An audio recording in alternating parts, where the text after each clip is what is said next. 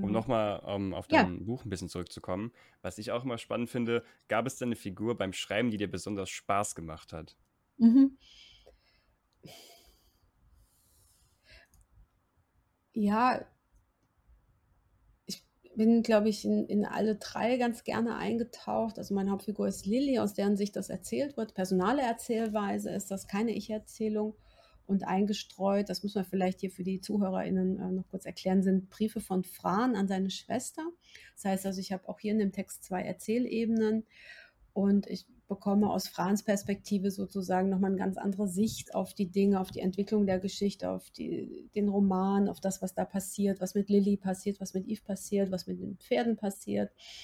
Und ähm, Fran war mir sehr nah beim Schreiben tatsächlich, weil ich manchmal ähm, diese etwas ja, schwerere, pathetische Schreibweise mag, die ich dann an anderer Stelle, äh, kann ich komplett locker und lustig erklären, erzählen. Ich habe gerade den zweiten Band, äh, einen Folgeband äh, zu den Goldschwestern geschrieben. Der ist völlig anders, völlig schräg, sehr viel witziger, viel quatschiger. Und aber ich mag manchmal auch diese, wie sagt man so schön, dunkle Seite, diese schwere Seite in mir irgendwie zu formulieren. Und aber an sich war Lilly so mir am nächsten, weil die doch auch sehr temperamentvoll durch diese Geschichte galoppiert. Und Eve, die Beauty-Bloggerin, die war mir nicht ganz so sympathisch, ja. Ähm, wobei ich da auch im Laufe der Geschichte meine Vor Vorurteile abgelegt habe. Hm. Aber auch wieder ein sehr, sehr interessanter Punkt, dass du dann durch das Schreiben des Buches auch irgendwie nochmal andere Facetten von diesen Bereichen dann irgendwie ja, kennengelernt hast oder dich wahrscheinlich dann da einfach reingearbeitet hast und dann einfach Sachen ähm, durch das Schreiben gelernt hast. Auch immer ja, klar, spannend. ich meine, das ist ja dann auch ein Stück Recherche. Ne? Also mit Pferden, klar, kenne ich mich aus, aber ist ja nun auch eine Weile her. äh, Reitweisen und so weiter. Also da recherchiert man. Also ich bin hier auf die Fenwick Farm gefahren habe dann nochmal eine Reitstunde genommen, Pferde geputzt, beim Stallmisten geholfen und so weiter und fand es richtig toll. Ja, also fehlt mir im Alltag sehr, aber ich habe leider gar keine Zeit dazu. Und ähm, das war sehr, sehr schön, da nochmal ein bisschen Stallgeruch zu schnuppern. Ähm, habe ich gemerkt, dass es gar nicht so weit weg war oder ist, ja, dieses mhm. Pferdefeeling. Ja, das hat sich dann entsprechend reingeschrieben. Oder auch genau die anderen Figuren, um die es dann ging. Klar, na, das ist dann so ein Handwerk auch von Autoren, da zu schauen, stimmt das inhaltlich. Ich habe ganz viele Beauty-Tutorials geguckt. habe jetzt gelernt, was, was, Krusty, was Krusty and Creaky äh, hier unter den, ähm, na, unter den Augen bedeutet. Aber da habe ich so inzwischen meine eigene Meinung zu, was, ja, egal, müssen wir jetzt nicht vertiefen. Hm, also, genau. Ja. Was ich auch, ähm, was ich mich zumindest dann immer so ein bisschen frage, inwieweit hat sich dann ähm, im Laufe der Zeit verändert, beziehungsweise du hast ja auch schon jetzt mehrere Bücher geschrieben und veröffentlicht. Wie ähm, verändert sich denn dieser Zeitpunkt mit, ähm, okay, wann ist die erste Fassung fertig? Gerade auch wenn man ja für einen Verlag schreibt, hat man ja auch dann extern relativ feste Deadline, bis dann das fertig sein muss. Wie sieht mhm. das so aus? Das hat sich, glaube ich, gar nicht verändert. Das ist immer gleich. also ähm, im Vorfeld ist es immer viel Recherchearbeit und am Plot zu stricken und ähm, dann eigentlich schreiben genau bis zum Tag X. Da kann ich dann relativ straight arbeiten und habe dann so ein internes Schreibpensum, was ich mir auferlege, was ich dann auch versuche zu halten um danach ein bisschen Luft und Zeit zu haben, an den Text zu überarbeiten. Der muss dann bei mir auch immer ruhen wie so ein Teig, ja, äh, mhm. dass ich nochmal mit Abstand drüber gehen kann. Und ich mag es eigentlich überhaupt nicht so auf den letzten Drücker abzuliefern. Das geht bei mir gar nicht. Also ich brauche echt Zeit und Luft, weil mein Alltag so trubelig ist, auch durch den anderen Job und ähm, dass ich einfach mal auch Pause haben kann davon und dann mit frischen Gedanken weiterzugehen. Also da hat sich eigentlich nicht viel verändert tatsächlich. Es war mehr oder weniger eine Arbeitsweise immer so. Mhm. Was sich vielleicht ein bisschen verändert hat, dass ich inzwischen meine Texte besser plotte und plane. also das tatsächlich, äh, Stichwort, ich gebe Schreibworkshops. mhm. Wie strukturiere ich meine Kapitel oder so? Nein, im Ernst. Also tatsächlich habe ich früher echt, äh, hatte so eine grobe Einteilung, habe munter drauf losgeschrieben. Und inzwischen funktioniert das so nicht mehr für mich. Also da ist nochmal ein anderer Anspruch da und ich habe eine ganz andere Herangehensweise. Genau. Und ähm, weil wir gerade schon bei dem Thema sind, was, wie sieht denn deine neue Herangehensweise aus, wenn du jetzt sagst, du bist mehr in, im, im Plotten? Ja, dass ich zumindest dann auch mal weiß, wie der Schluss wird. Also, äh, ja, also ich bewundere, nein, ich bewundere, doch, ich bewundere alle Autorinnen, äh, die wirklich ihre, ihre Texte vom ersten bis zum letzten Kapitel durchgeplant haben, die wissen, was wann, wie, wo passiert, die ähm, auch die Namen klar haben, die, die Orte klar haben und ähm, dann auch wissen, wie die Geschichte ausgeht. Ja. Das weiß ich fast nie tatsächlich. Um, und ich habe zwar oft eine Idee und ich kann auch in zwei Sätzen sagen, um was es gehen soll, aber bis ich das dann aufgedröselt habe. Und das ist die neue Herangehensweise, dass ich tatsächlich kapitelweise mal gucke, was passiert denn wo. Ne? Wo sind so die Spannungshöhepunkte, die berühmten Wendepunkte, wo fällt es mhm. mal komplett ab und wo passiert nochmal was völlig Unvorhergesehenes, wo ist das Drama. Ähm, genau. Und ganz schlecht bin ich leider auch in so Liebesgeschichten-Dingen. das Happy End kostet, mich, kostet mich immer ein Sternchen, ja. Jedes Mal sage ich, diesmal, diesmal wird das eine richtig tolle Liebesgeschichte. Und ähm, dann ist es das wieder nicht. Aber ich finde mich eigentlich schon sehr romantisch und schön. Also, aber, irgendwie scheint das, finden das meine Leserinnen anders. Keine Ahnung, ja. Äh, genau. Und das eigentlich klar zu haben, auch wie die, wie die Liebesgeschichte tatsächlich endet, weil es geht immer um Liebe. Also muss, ja, das mhm. kein, kein Text ohne Liebe.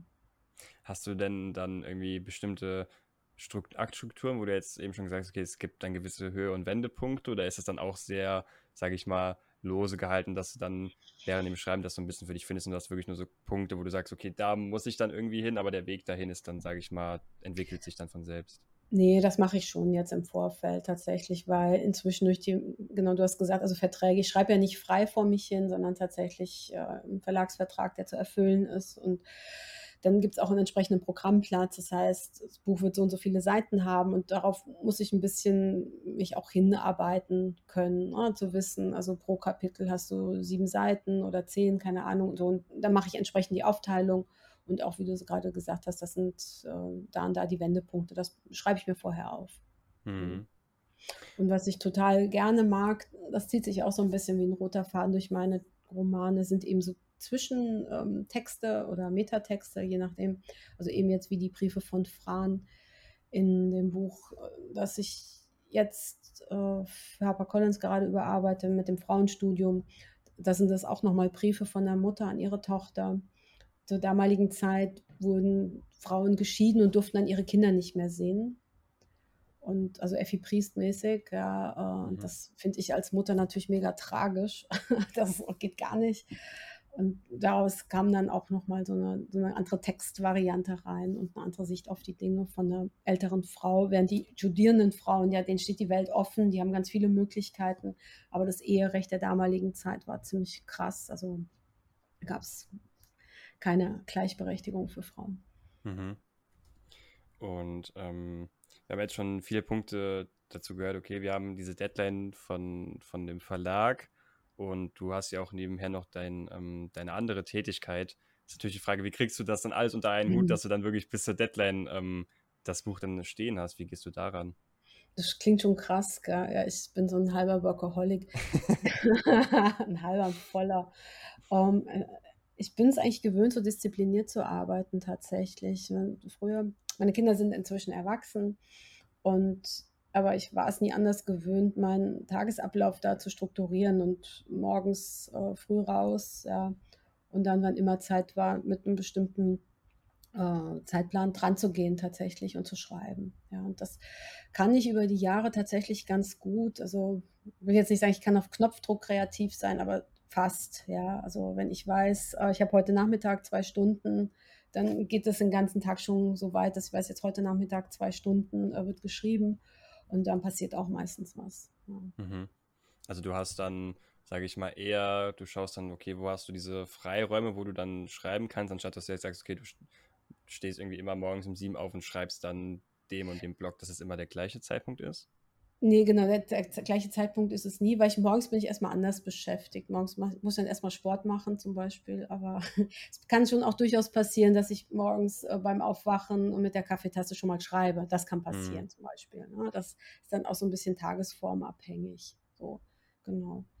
Aber ja, in der Regel gucke ich, dass ich so von Woche zu Woche mir das ein bisschen einteile, dass ich schon weiß, äh, ganz, ganz so spontan bin ich dann im Alter jetzt doch nicht mehr. Nein, äh, es ist, es ist nicht, äh, es ist schon auch anstrengend. Ich merke das so wie jetzt gerade, wo Schreibpause ist, dass ich doch ganz schön erschöpft bin von dem, gerade weil sich im letzten halben Jahr unheimlich viel geballt hat.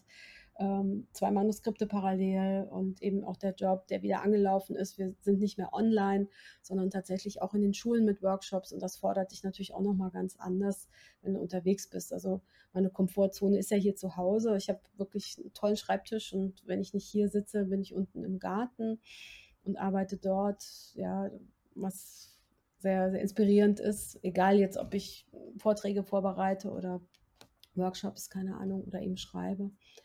Und aber immer unterwegs zu sein, das ist für mich dann mitunter auch sehr anstrengend. Hm. Aber ist das, also vielleicht auch dann der Punkt, dass man trotz dessen, wenn es ähm, dann so viel ist, dass man dann trotzdem irgendwie die Zeit sich dann bewusst nimmt und sagt, okay, ähm, ich will aber, also schreiben macht mir Spaß und das ist mir Ja. wichtig, dass man sich dann trotzdem irgendwie hinsetzt, auch wenn es schwer ist und dass man das dann trotzdem dran bleibt.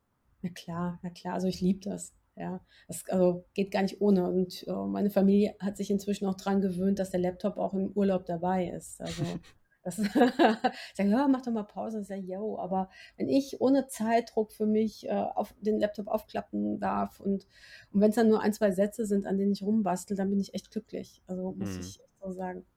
Ja. Aber hast, also du hast dann auch nicht, dass du sagst, okay, ähm, du willst dann immer so und so viele Wörter schaffen oder so, weil du jetzt auch Mhm. okay, du arbeitest dann vielleicht auch mal an, an zwei Sätzen nur. Also ist es dann so, okay, du arbeitest einfach nur dann am Schreiben, um quasi zu sagen, okay, du schreibst dann oder hast dann wirklich Ja. was, wo du so Ja, das mit den hast? Wörtern, genau, das mit den Wörtern habe ich neulich erst gehört, dass das so viele Kolleginnen machen, dass sie so und so viele Wörter am Tag schreiben.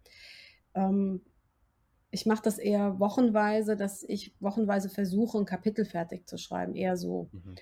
Und dass ich mir dann innerhalb von dieser Woche quasi ähm, die Zeiträume stecke, wann es denn passt. Also manchmal bin ich dann an zwei Tagen fertig und manchmal brauche ich eine ganze Woche, weil ich einfach sonst keine Zeit habe. Weißt du, was ich meine? Also Ja. da bin ich ganz, ganz flexibel und ähm, genau. Und du hast ja eben auch schon ein bisschen ähm, raushören lassen, dass du dann einen sehr, sehr guten Schreibtisch hast oder draußen dann äh, bei dir schreiben kannst. Gibt es da dann irgendwie noch andere Aspekte, die dir irgendwie helfen, ähm, in den Schreibflow zu kommen oder irgendwie eine gewisse Schreibambiente, die dir am, am meisten hilft? Ja, zum Glück viele tatsächlich. Also ähm, bin eine ganz flexible Schreiberin. Also früher, äh, wenn meine Kinder zum Sport und Sportverein sind, dann saß ich da im, in der Umkleide und habe geschrieben oder im Auto oder hab, und habe meine Sachen korrigiert. Zum Beispiel, ähm, ich fahre total gerne Zug und schreibe dort. Also Zugfahren ist mega inspirierend, mache ich total gerne. Und wenn ich das Gefühl habe, oh, ich drehe mich im Kreis und ich kann gerade gar nicht, dann liefere ich mich ins Café ein, ja. ohne WLAN und ohne Handy. Dann sage ich so, und jetzt bleibst du hier und schreibst zwei Stunden, egal was passiert. Und ähm, jetzt in der Pandemie war Kaffee ja nicht so möglich. Da war ich dann abends oft draußen und habe tatsächlich äh, erstmal Musik gehört beim Schreiben. Das mache ich sonst nie. Aber ich hatte einen Roman, der in den 20ern spielt und dann kannst du dir vorstellen, also Swing Dance, ja, Ja. Elektro-Swing und so weiter. Und da habe ich mich ordentlich gepusht. Also ähm, hatte ich mir so E-Swing auf dem Ohr, äh, EDM. Und das klingt, ja, das ging, klingt jetzt echt hart, aber ähm, und ich habe, sind wir unter uns, darf ich das sagen? Ich habe neulich mal gefragt, wer von euch trinkt denn beim Schreiben? Und alle, nee, wir trinken nicht beim Schreiben, da wüsste ich ja gar nicht mehr, was ich sage und so. Und dann sage ich, ja, also, normalerweise trinke ich auch nicht beim, aber äh, tatsächlich diese Schreibsessions ab und zu, da war dann schon mal ein Gläschen Wein im Spiel, muss ich gestehen. Ja, und, ähm, das fand ich schon ganz, ganz berauschend tatsächlich. Also, ähm, und ich glaube, da sind gute Texte bei entstanden. Ja. Mhm.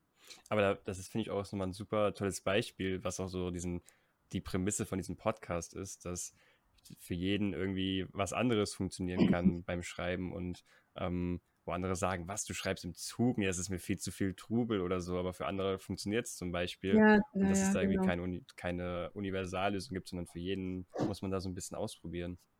Ja, das muss jeder für sich rausfinden. Ne? So sein eigenes Wohlfühlambiente und Happy Place to be. Ne? So, also wie gut ist es natürlich, solche Mechanismen auch zu kennen von sich, dass wenn ich wirklich mal eine Schreibblockade habe, mich dann wieder bewusst in diese Situation bringen kann, wo ich weiß, da geht es mir gut. Ja. Mhm. So, da bin ich bei mir, da habe ich gute Ideen. Das ist, glaube ich, äh, ganz wichtig. Ja. Aber finde Ja. ich auch schön dann, ähm, wie du schon gesagt hast, du hast vorher zum Beispiel beim Schreiben nie Musik gehört, aber dass du dann trotzdem auch neue Sachen ausprobierst und einfach guckst, ja, vielleicht funktioniert das ja oder vielleicht Genau. hilft mir das ja Ja. dieses Mal, dass man Ja. da auch ähm, immer für sich immer auch neue Sachen ausprobiert und nicht immer seine, sage ich mal, seine Routine da immer weiterführt.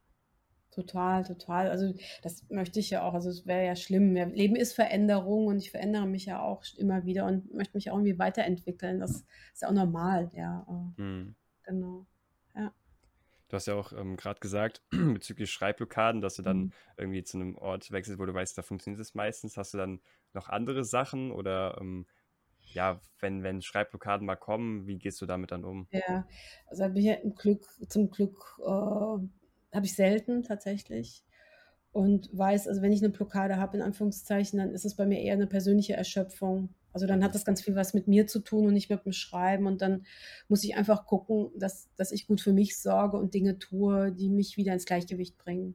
Ja, das sind jetzt irgendwelche Streit persönlicher Art, der mich ablenkt oder einfach ähm, zu viel gearbeitet oder keine Ahnung, dass ich einfach gucken muss, dass ich zur Ruhe komme, in welcher Form auch immer. Und dann heißt es einfach aus der Situation raus, weg vom Schreibtisch und äh, wieder ja, ins Kino gehen, sage ich jetzt mal, wirklich andere Dinge tun, aktiv tun, die Ja. jetzt sich nicht ständig ums Schreiben drehen oder um, äh, mich in meinem Elend besuhlen, sondern einfach gucken, dass ich wieder ins Gleichgewicht komme und dann äh, da auch friedlich mit sein, weißt du, also ich habe ja dann doch keinen Zwang. Ich kann mich erinnern, es gab auch eine Phase ähm, während, während meiner Trennung, ähm, da ging so gar nichts, ja, da konnte ich gar nicht gut schreiben und da hat mich der Verlag, so, beide Verlage, ich habe damals für zwei Verlage gearbeitet, so gut aufgefangen, äh, mir beide signalisiert, ey, jetzt nimm dir einfach mal Zeit und guck, ähm, ja, dass du wieder zur Ruhe kommst, dass du Kraft findest und äh, wir schieben das, das ist überhaupt kein Problem.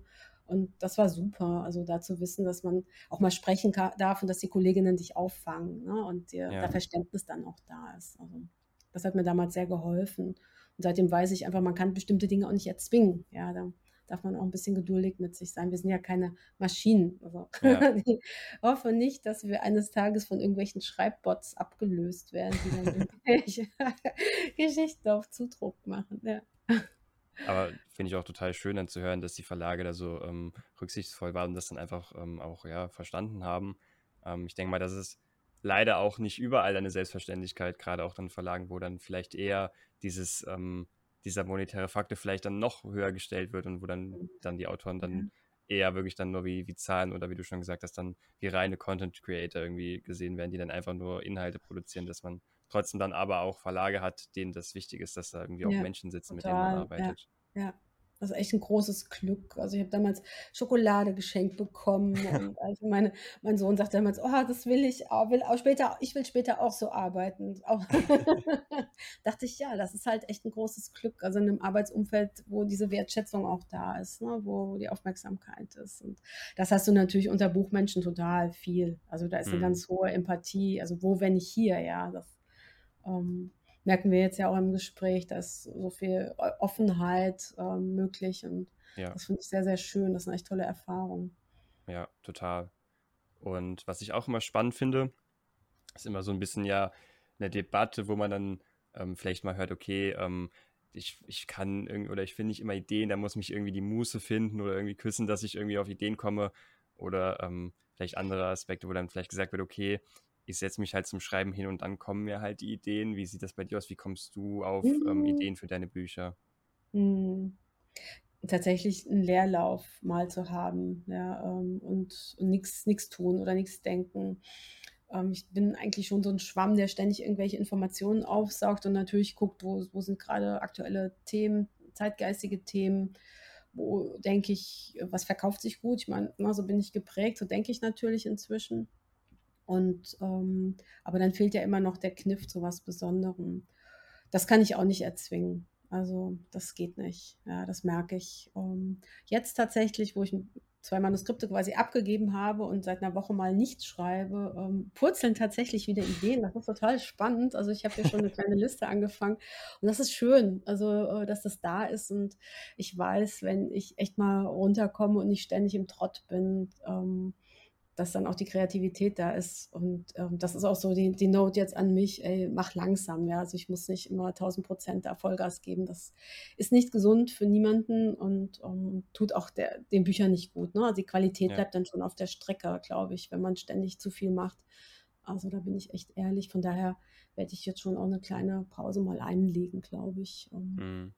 Das habe ich aber auch ähm, jetzt unabhängig von, von ähm, dem Schreiben oder vom Bücherschreiben schon öfter gehört, dass in kreativen Aspekten, sei es jetzt, weiß ich nicht, ähm, Leute, die Songs schreiben oder irgendwelche Leute, die kreative Ideen für Videospiele zum Beispiel irgendwie suchen, dass diese, wie du auch schon gesagt hast, so diese Lehrräume oder diese Zeiten, wo man einfach mal nichts irgendwie arbeitet oder so, sondern dieses klassische, man hat mal Langeweile, ähm, dass das sehr, sehr viel ähm, helfen kann, um einfach kreativ zu sein oder dass die Ideen einen dann auch finden, dass das Gehirn dann irgendwie diesen Leerlauf hat, um das irgendwie so ein bisschen unterbewusst hin und her zu werfen, diese Gedanken, die man hat dass das einfach ja, super wichtig ist. Total. Müßiggang, die Romantiker, ne, Ludwig Tieck, die haben das damals um Müßiggang und Müßiggang, ja, dieses äh, auf dem Rücken in der, auf der Wiese liegen und Löcher in die Luft starren. Und wir haben das ja im Alltag gar nicht mehr. Wir sind ja so super optimiert, wir funktionieren, ja, ja ne, zack, zack, der Tag ist durchgeplant und da ist überhaupt keine, keine Muße mehr da tatsächlich. Und dann kann die dich auch nicht küssen, also wenn du, wenn du keinen Raum für die hast. Und das ist, glaube ich, ganz, ganz wichtig. Und auch mal ohne, ne? ohne irgendwie Podcast im Ohr oder Buch in der ja. Hand oder Laptop, also wirklich immer nichts tun. Und ja, das ähm, brauchen wir. Total. Also das merke ich auch extrem, dass man irgendwie immer irgendwie was macht. Wie, sei es auch, wie du schon gesagt hast, wenn man irgendwo hingeht, dass man dann direkt irgendwie einen Podcast hört oder irgendwas anderes irgendwie nebenbei konsumieren kann oder machen kann. Ähm, dass das schon irgendwie so ein Ding ist. Aber ich finde, also ich merke auch, ähm, zum einen, dass ich halt, wenn ich mich aktiv ans Schreiben setze, dann kriege ich eher Ideen, die dann zum Beispiel spezifisch für das Kapitel sind, wo ich dann gerade dran arbeite.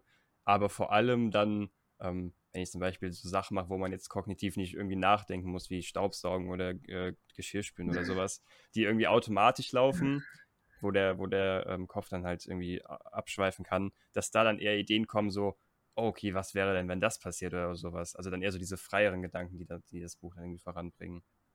Genau, genau. Ja, das Wichtige, was du sagst. Ne? Also ich glaube, gut ist, wenn man sich immer auch damit dann beschäftigt, dann ist das so als Thema im Kopf und ja. egal, ob man jetzt aktiv dran ist, das ist eher dann so ein bisschen Handwerk oder eben ähm, Geschirr spült dann oder unter der Dusche ähm, oder beim Autofahren sagen ja viele, dass dann die Ideen reinkommen. Mhm.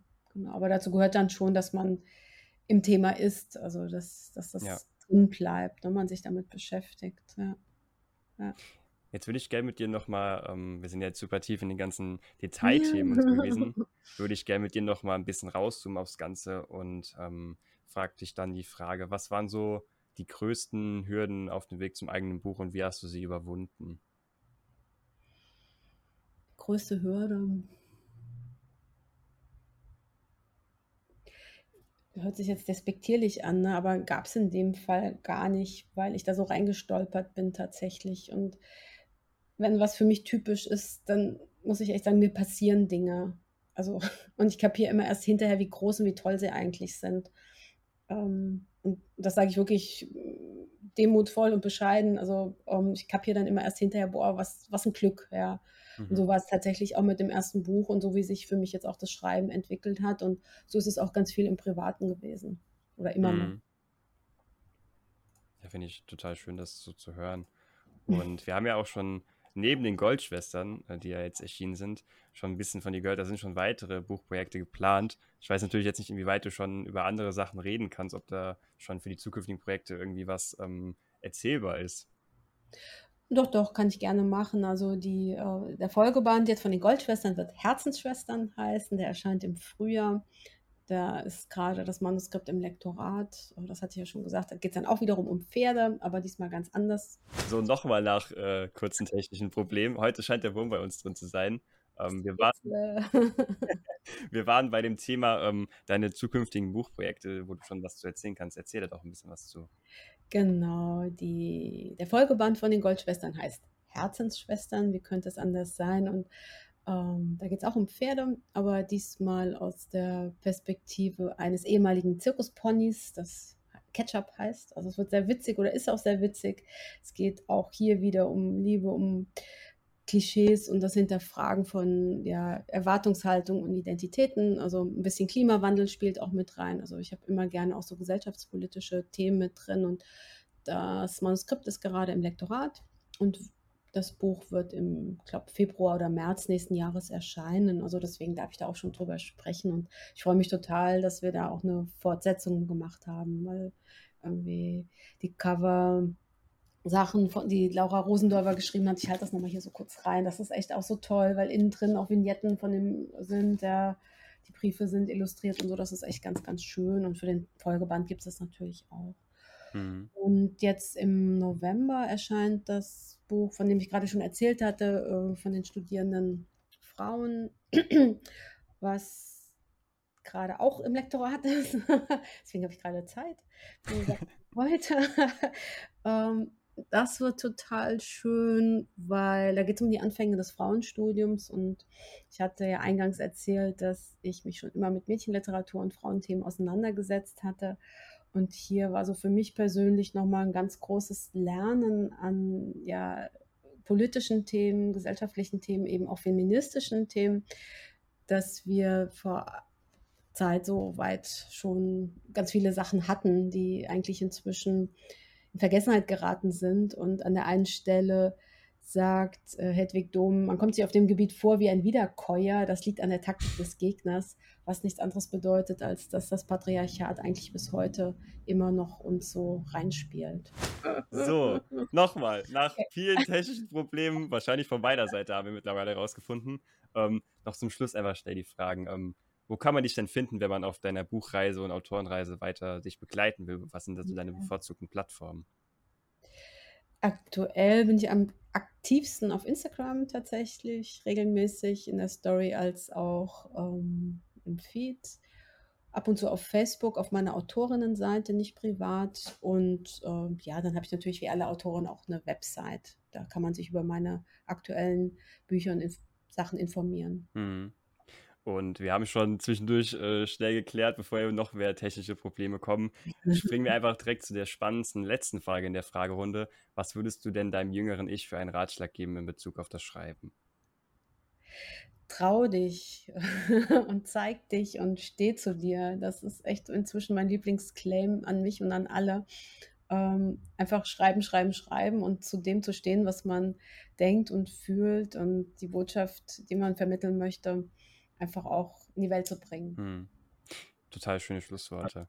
Und ähm, bevor wir jetzt noch weiter irgendwie Probleme mit der Technik bekommen, äh, würde ich sagen, ist das auch schon das Ende für uns mit der Podcast-Folge, liebe Ilona. Vielen, vielen Dank, dass du dabei warst. Ähm, vielen Dank, dass du zugesagt hast und die technischen Probleme mit mir durchgestanden hast.